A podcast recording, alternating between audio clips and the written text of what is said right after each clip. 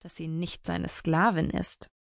Rosalin hier, Rosalin da, mach mir was zu essen, darf ich dich nackt sehen, gehst du mit mir tanzen, darf ich dich richtig anfassen, das sind alles Sätze, die sie sich täglich anhören muss. Laura hat es auch nicht einfacher. Der Vater der beiden neugeborenen Zwillinge, die sie betreuen muss, lässt nicht die Finger von ihr. Er sagt, seine Frau wäre ihm zu fett seit der Geburt der Zwillinge. Er hätte gern etwas Junges im Bett.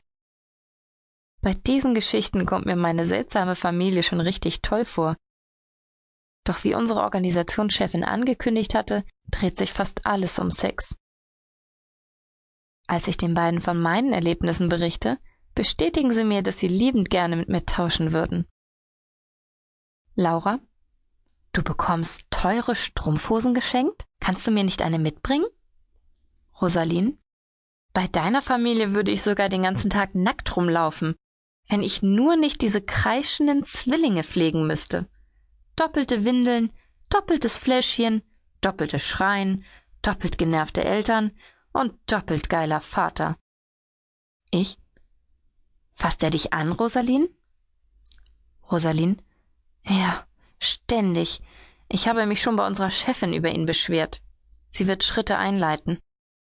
Laura? Das ist so krass. Aber was machst du, wenn die Eltern dich nicht mehr behalten wollen? Rosalin? Ich weiß es nicht. Vielleicht kann ich bei einer anderen Familie bleiben, bis ich eine neue finde. Ich. Soll ich meine Familie mal fragen? Wir haben im Keller noch ein freies Zimmer. Dann wären wir eine Zeit lang zusammen. Rosalin? Das wäre toll. Ich würde auch ohne zusätzliches Geld Strumpfhosen für den Hausherrn tragen.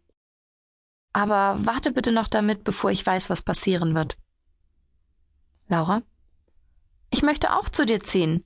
Schlimmer als bei dem dreisten pubertären Knaben kann die sexuelle Belästigung nicht mehr werden. Das Schlimme ist, dass der so picklig ist. Wenn er zumindest schon sechzehn wäre, dann würde ich es ja sogar noch gut finden. Aber von einem kleinen Jungen mit Ständer angebaggert zu werden, ist widerlich. Gestern hat er sich an mich gedrückt und ich habe seinen steifen Schwanz gespürt. Ich. Ih, das ist schlimm. Ich würde ihm eine Ohrfeige geben. Laura. Das traue ich mich aber nicht. Er macht das ja nur, wenn er mit mir allein ist. Seine Eltern würden das nie vermuten. In ihren Augen ist er ein Musterknabe. Nur ich weiß von seinen dreckigen Fantasien. Rosaline? Hast du das unserer Chefin schon erzählt? Laura?